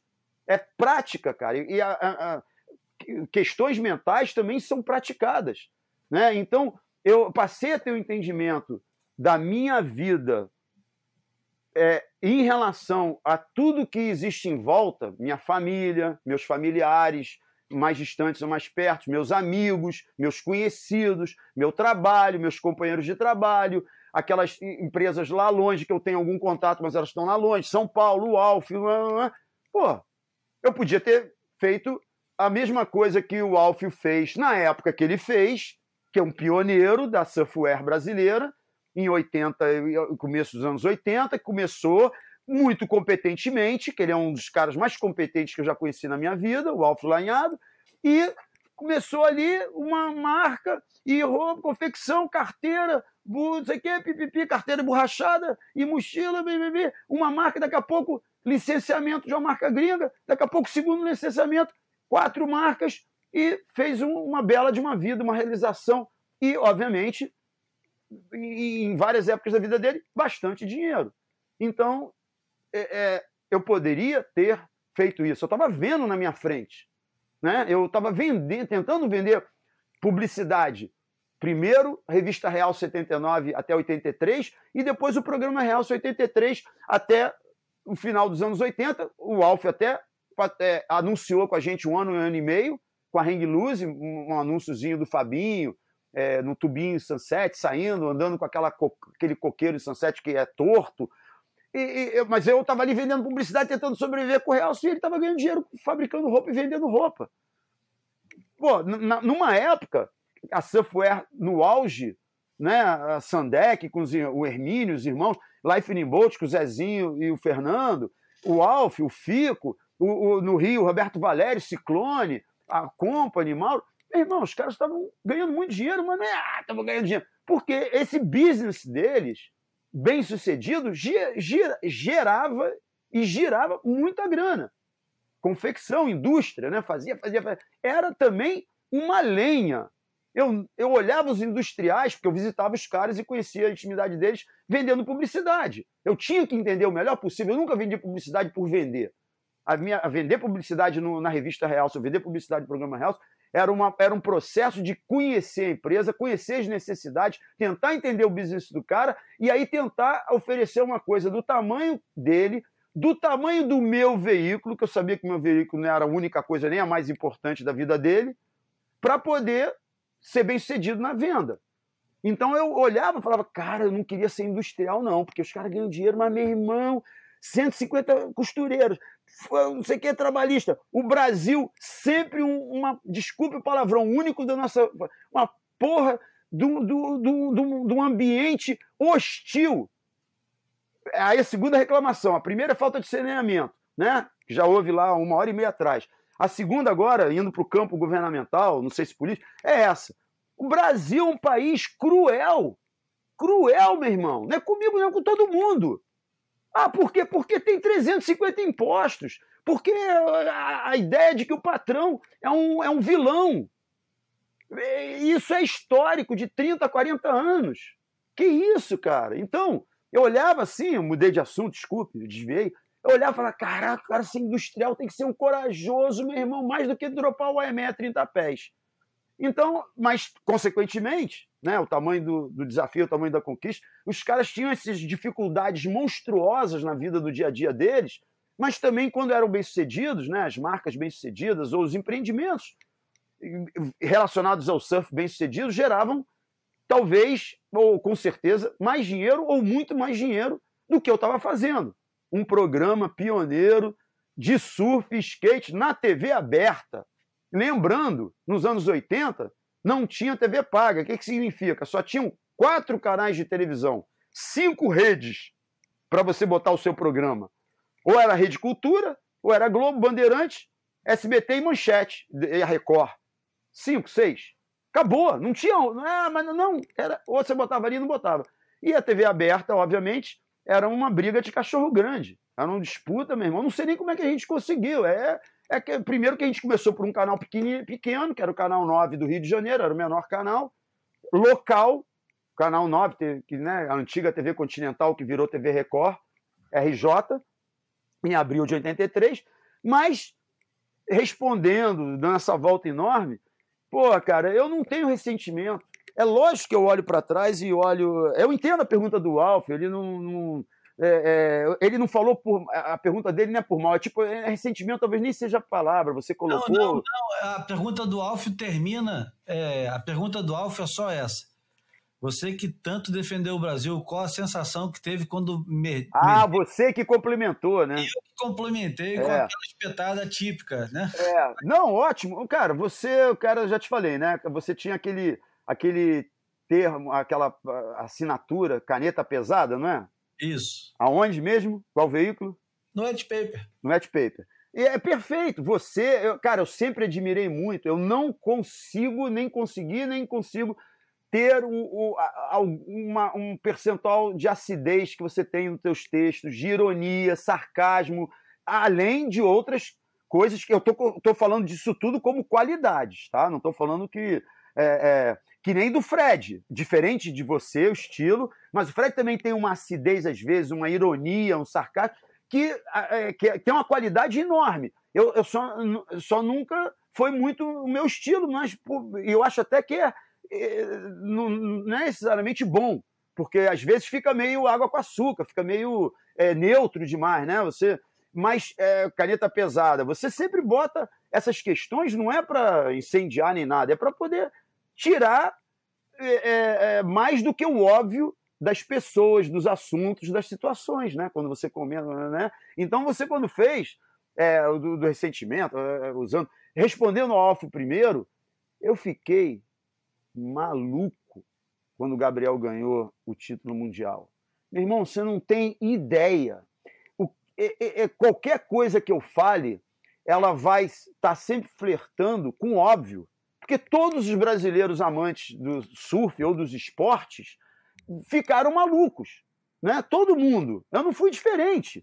A, a, a, a pequena questão em cima do, do, do, do quão maluco eu fiquei, ela veio, aí sim, de um, não digo recalque, mas uma, uma, uma, uma carga é, relativamente pesada. Lembra que no começo eu falava que eu era apaixonado por competição, que eu era dedicado e o caramba?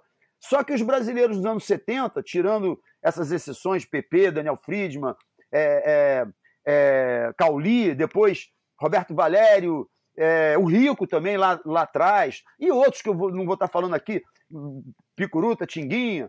É, meu irmão, a, a, a, carga que eu tinha de 20 anos de competição, que eu quase eh, não tinha os resultados que eu achava que eu poderia ter, é de, no exterior, ser desdenhado. É, não só eu, eu senti primeiro, né, em mim, na minha pele, e no nos meus pares. segunda metade dos anos 70 e boa parte dos anos 80, até aparecer Fabinho, Teco, Peterson, Rosa, Vitor Ribas, Guilherme Dias, essa geração toda, Renan Rocha, é, pô, Tadeu Pereira e, pô, e Renatinho Vanderlei, a gente tem aí um, um, pelotão de 20, 25 aí de nobres entrando nos anos 90. Mas até o, os 5 anos dos anos 70 e os 10 dos anos 80, brasileiro era, era assim, o cara olhava a bateria e fala, ih, que legal, peguei um brasileiro da minha bateria. Você sabe disso, isso é um folclore verdadeiro. Né? Os caras torciam, eles se. É, é eles ficavam alegres, felizes que eles iam dormir sabendo que tinha um ou dois brasileiros na bateria deles. Ou seja, os caras tinham quase certeza que iam ganhar. Australiano, americano, havaiano e até os sul-africanos, os poucos sul-africanos. Ou seja, quando o Gabriel venceu ali em pipeline, quando estava chegando, pra, é, caminhando para a vitória, veio esse filme todo, esses primeiros 15 anos, que a gente não era nada. E, e, e, e, os caras não lidaram bem com a gente. A gente era mesmo. Né? A gente falava uma, em português que parecia árabe, era igual a árabe para eles. Né? O cara não entendia nada, a gente falava alto, a gente pô, zarava mulher, era tudo para os caras não gostarem mesmo. E Neguinho também não dava mole, não era um, um país com menos é, tradição no surf e era subserviente. O brasileiro a maioria dos brasileiros, a característica do brasileiro desde os anos 70, ele não era subserviente nas situações. Na média, no geral, um ou outro poderia ser. Então, uma coisa é o cara ser fraco naquele esporte, naquela atividade, e ter uma atitude de fraco. Os brasileiros, a minha geração, pelo menos Otávio, Rico, meu irmão, ninguém não abaixava a cabeça. Anos 80 igual, anos 90 continuou. Não estou falando que a gente partia para a não é nada disso, mas ninguém não abaixava a cabeça. Uma coisa é saber que a gente tinha menos técnica do que os caras. Outra, mas a gente já tinha coragem. Tanto que os Brasil Nuts, diferentemente do que muita gente escreveu aí, e a geração dos anos 80, vírgula, totalmente errado. O, o, o, o, a expressão e o apelido Brasil Nuts foi dado à nossa geração dos anos 70. Os brasileiros castanha, que não tinham tanta técnica, mas eram atirados, é, eram, a maioria era atirado no Havaí, em Sunset, Waimé, pipeline nos anos 70. PP com 17 anos em pipeline, a gente, o AMS, Sunset Grande, mesmo sem técnica, jogava, onda fechava na cabeça, nadava, não tinha corda. E eh, era ali os Brasil Nuts, os castanhas brasileiros. Então, pô, é, é, essa carga toda de 15 anos de desdém, depois os 10, 15 anos que a gente já já estava ali entre as três, quatro primeiras nações, mas ninguém só falava mal da gente. Muito por conta de de atitudes não tão boas na Indonésia, os veículos australianos americanos continuavam tratando a gente com preconceito enorme. Então foram 15 anos de, de uma coisa por baixo, assim, não óbvia porque não era tão divulgada, mas eu sentia na minha pele, na, na dos, dos, amigos e, e companheiros de circuito, e depois mais 15, 20 anos de preconceito é, claro não assumido, mas claro, nas matérias, nas atitudes, nos julgamentos, né? Quantos anos a gente passou sendo mal julgado? Não estou nem falando da, do, do, do, das, das, baterias é, malucas de Julian Wilson com Gabriel, porque isso já é fase recente. Estou falando de garfação cavernosa, com todos os. a geração do Fabinho em diante. Que, que teve, não estou dizendo que teve sempre, mas teve muitas e por puro preconceito. Né? Ninguém não gostava da gente que, mordendo um pedaço do bolo, que a gente não falava inglês, porque os caras não entendiam direito a gente, porque a maioria era anglo-saxão é, é, saxão lá e eles, tudo bem, não tem nada contra os caras, mas eles tinham o jeito deles, mais, mais na deles, não tão expansivos. Pô, meu irmão, a gente era totalmente o contrário. A gente era um corpo estranho mesmo. Então, quando o Gabriel foi se encaminhando para a vitória em pipeline. Ele não ganhou por antecipação em Portugal. Ele ganhou na, no, no grande altar da competição mundial. No final do ano, na última etapa. Detalhe: com um desempenho de. Não é só de calar a boca de todo mundo, é de fazer todo mundo aplaudir. Meu irmão, assim, você conta nos dedos naquele ano, porque depois de 2015 não teve mais, Naquele ano, ninguém olhando de rabo de olho assim, meio incomodado com a vitória. Mas a maioria de havaianos, americanos, de neguinho da W. Da, da, da, da era SP ou WSL 2000 e, Já era WSL. Já era WSL. 2014. Você olhava a maioria do público na praia, a maioria dos officials, né, do pessoal envolvido no campeonato. Todo mundo falando bem, ou aplaudindo, ou assim, bem-vindo, esse cara merece. Porque ele arrebentou naqueles últimos dois dias em pipeline. Ele pegou tudo para backdoor que todo mundo jurou que ele não ia sair. Ele pegou tudo para front, para esquerda, para direita. Ele fez tudo que tinha para fazer, meu irmão. Só não ganhou o campeonato, porque eu não vou dizer que foi garfado, mas eu, juiz, com certeza teria dado a vitória para o Gabriel porque aquele tubo que foi lindo do Julian Wilson, grau de dificuldade, não merecia a nota que ele ganhou para o backdoor. E aí ele virou em cima do Gabriel. Era quase como se dissesse: porra, não dá. Os caras ganharam tudo. Tríplice coroa havaiana, é, é, título mundial. Teve mais um título que eu estou esquecendo, não sei se foi Mundial Pro Júnior, que foi de novo, não sei se foi brasileiro, porque é, é esse, esse, esse segundo do Gabriel foi tudo, né? Foi é, Gabriel, é, é, o, o, namorado da Tati, o Gessé, o, o, o Matheus Erdi, os caras não deixaram nada para ninguém. Ganharam o Mundial Pro Júnior em Taiwan, o campeonato, o título de pipe, o título mundial, o título da Tríplice Coroa. Mas naquele ano, foi é a primeira vez no Brasileiro ser campeão mundial, escaparam lá com o Júlio Wilson, campeão do Pipe Master. Porra, pra mim não foi. Mas eu, meu irmão, quando, quando o, o Gabriel chegou na final já como campeão, quer dizer, não foi nem a final, acho que foi o. o que, que ganhando o. Oh, meu Deus! Brasileiro argentino.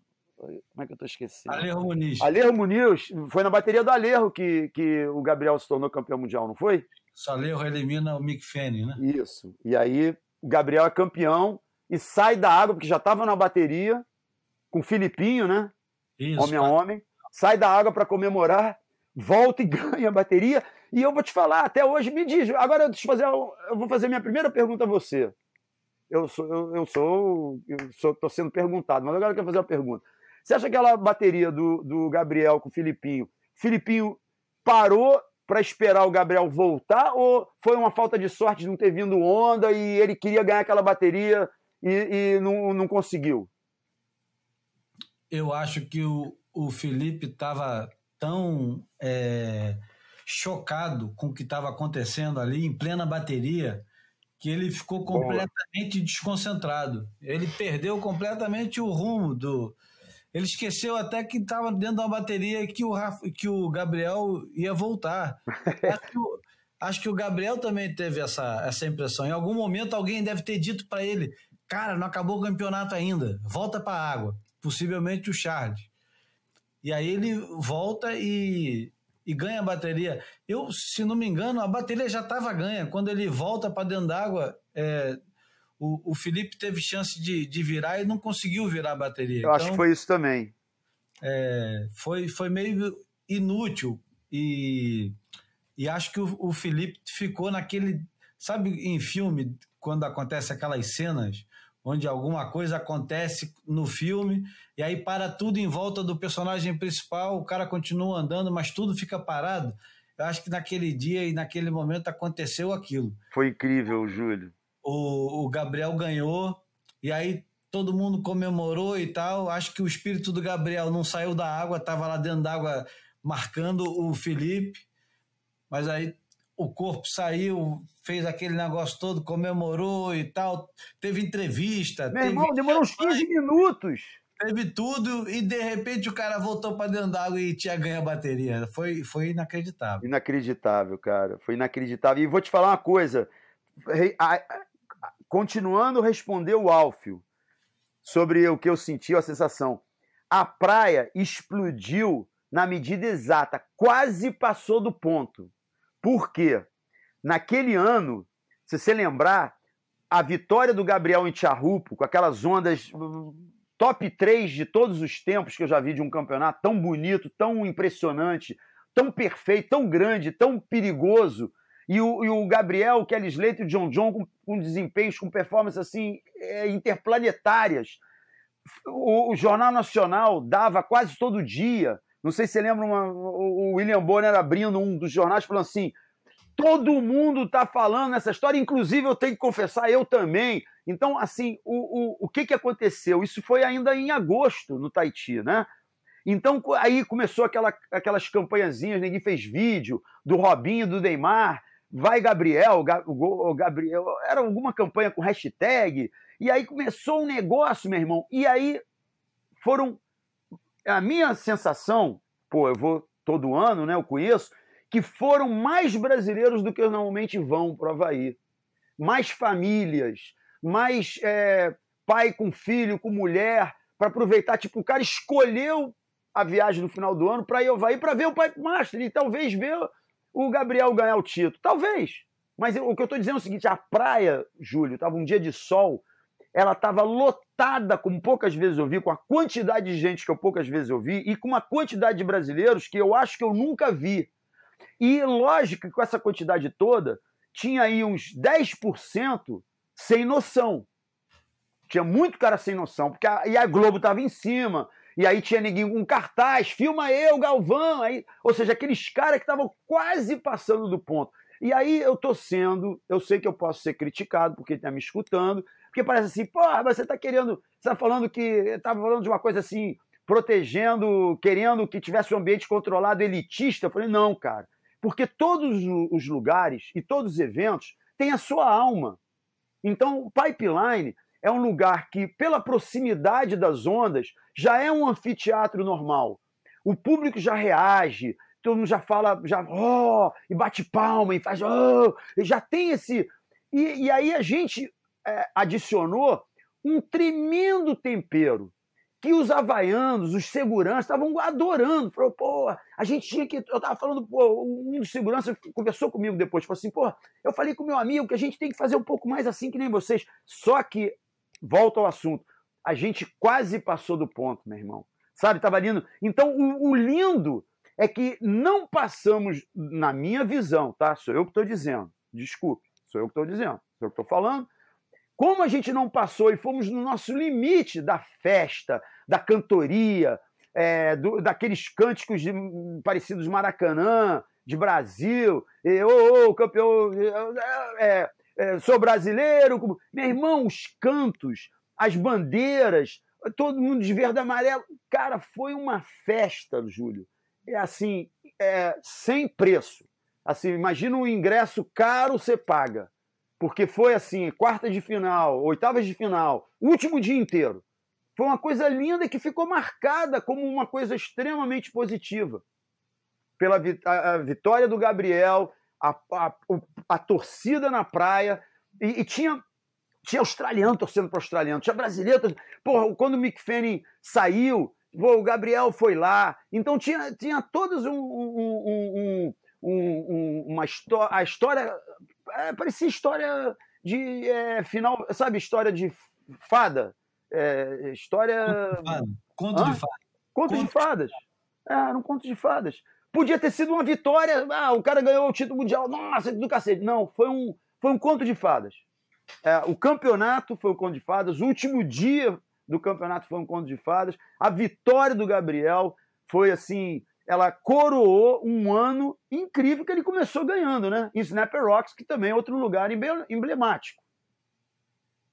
Contra Joe Paxson, que é um dos Kuli Kulongata Kids, né?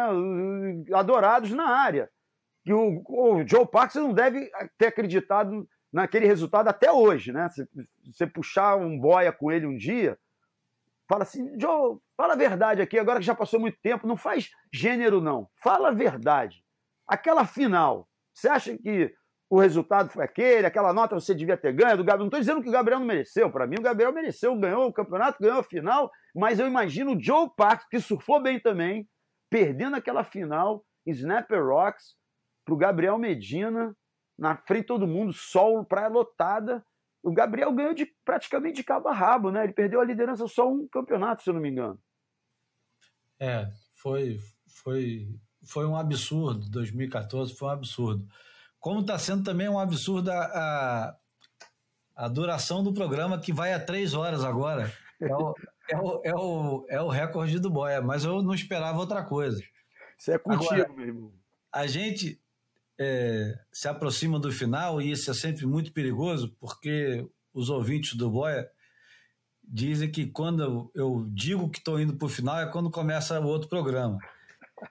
Mas, Mas não vai só... ser agora, porque já tem três horas, né, Júlio? É, eu só queria dizer que na lista de assuntos que eu coloquei aqui para conversar contigo, tem um, um assunto que eu preciso falar com você, não agora, mas que fica a promessa aqui de convidá-lo de novo e conversar sobre surf brasileiro no final dos anos 70, início dos anos 80, Cauli Rodrigues, Picuruta Salazar e aquele, aquele momento onde o, o surf brasileiro adentra de forma retumbante a modernidade e onde tudo tudo passa a fazer sentido e nada nada mais será do mesmo jeito que era antes. De, passamos de uma, um, uma nação exótica que gostava de emular é, gestos de, de surfistas havaianos para, de repente, uma coisa agressiva, competitiva e que vai ser a gênese do que hoje a gente está testemunhando. E é um assunto que, que me fascina muito e é pouquíssimo comentado e eu sei que você, como, como testemunha, não apenas testemunha, mas também participou atentamente, vivamente de, de todo esse, esse período, tem, precisa dar esse, esse, esse depoimento sobre essa época. Eu, tradicionalmente, antes de terminar o programa, eu coloco uma música, também justifico a música sempre, é, quero agradecer você, Bocão, de ter é, doado o seu tempo. Paciência. É um prazer, cara. Conversar contigo é um prazer. E ainda mais assim, nesse. nesse, nesse vai para a esquerda, vai para a direita, essa mudança de assunto. Antes que eu me esqueça, tá? Você botou a música Realce. Quem deu o nome Realce para a revista foi o Arnaldo Spire, o Abacaxi, um carioca, que eu tava, coloquei vários nomes no, no, no papel e ia perguntando para as pessoas qual gostava mais. Ele nem quis ver a lista. Ele falou: Realce, cara, você quer botar o nome numa revista? Bota Realce. Foi o Arnaldo Spaia. Mas fala. Acertou em cheio, né? Acertou em cheio, eu acho. Acertou em cheio. Eu vou terminar o, o Boia é, pedindo para que todos, se conseguirem, compartilhem, é, avaliem o Boia nas plataformas e a música que eu vou terminar é uma música que talvez o Bocão ainda se recorde de como foi usada no Realce. É, comecei com uma música. Posso adivinhar? Pode. The Crown? Não. Eu vou Não, usar... é, peraí, peraí, peraí, peraí. Vou é... usar outra música brasileira. Ah, tá bom, tá bom. Pensei que você ia botar, porque você sempre, volta e meia, você me fala da, da, da, da, da música que a gente colocou naquela matéria do Tom Curry em, em Rincon. É, Gisele Santuário do The Coach. The Coach, né? The Crown, é The Coach. Mas eu vou terminar com a música. Eu comecei com Gilberto Gil, vou terminar com Caetano Veloso, uma música que foi usada no Pipe Master que o Michael Ho ganha de braço quebrado. De braço engessado. Braço engessado, e a, a música é, que, para mim, na época, não dizia absolutamente nada, depois de ver Danny Aloha, Michael Ho, Hans Hidman. Hans Hidman, toda aquela turma que a gente aprendeu a idolatrar na época, depois de ver o, a, todos os poderes do Caetano Veloso. Numa matéria de pipeline. Numa matéria de pipeline, uma coisa completamente descabida, cara. Porra. O real será assim, né, cara? Pois é, então. E essa música é, permanece até hoje conosco e muito obrigado, Bocão. Valeu, Júlio. E até a próxima. Prazerzão, já acompanho o boy há muito tempo e chegou o dia que você ligou para mim, né?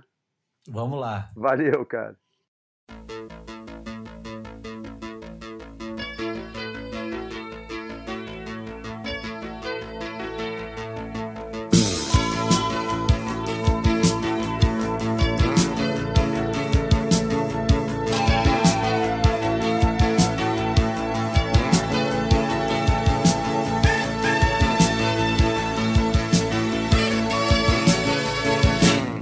Os homens exercem seus podres poderes, motos e fuscas avançam os sinais vermelhos e perdem os verdes.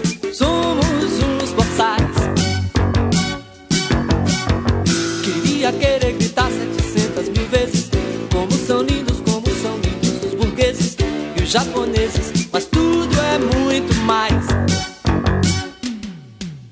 Será que nunca faremos se não confirmar? A incompetência da América Católica, que sempre precisará de ridículos tiranos. Será, será que será, que será, que será? Será que esta minha estúpida retórica terá que soar, terá que se ouvir por mais mil anos? Enquanto os homens exercem seus todos poderes, índios e padres, bichas, negros e mulheres e adolescentes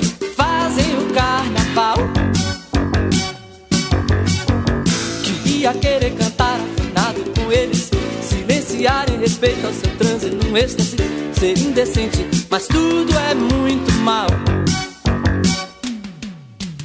Ou então cada paisano e cada capataz, com sua burrice para jorrar sangue demais, nos pantanais, nas cidades caatingas e nos gerais.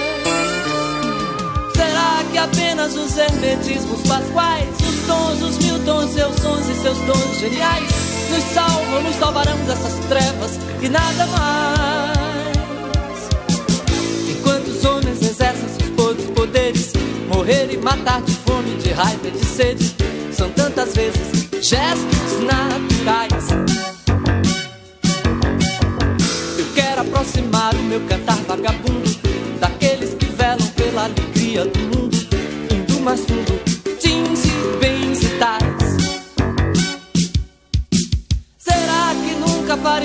senão confirmar a incompetência da América Católica, que sempre precisará de ridículos tiranos? Será, será que será, que será, que será?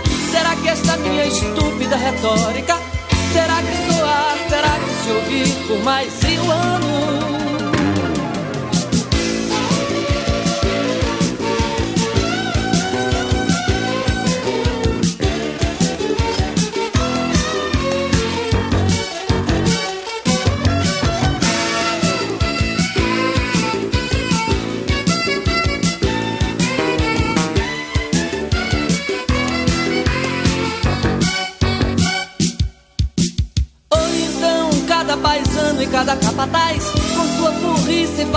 Jorrar sangue demais nos pantanais, nas cidades caatingas e nos gerais.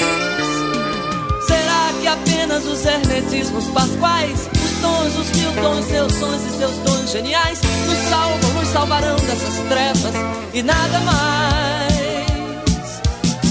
Enquanto os homens exercem seus podres poderes, morrer e matar de fome, de raiva e de sede, são tantas vezes gestos naturais.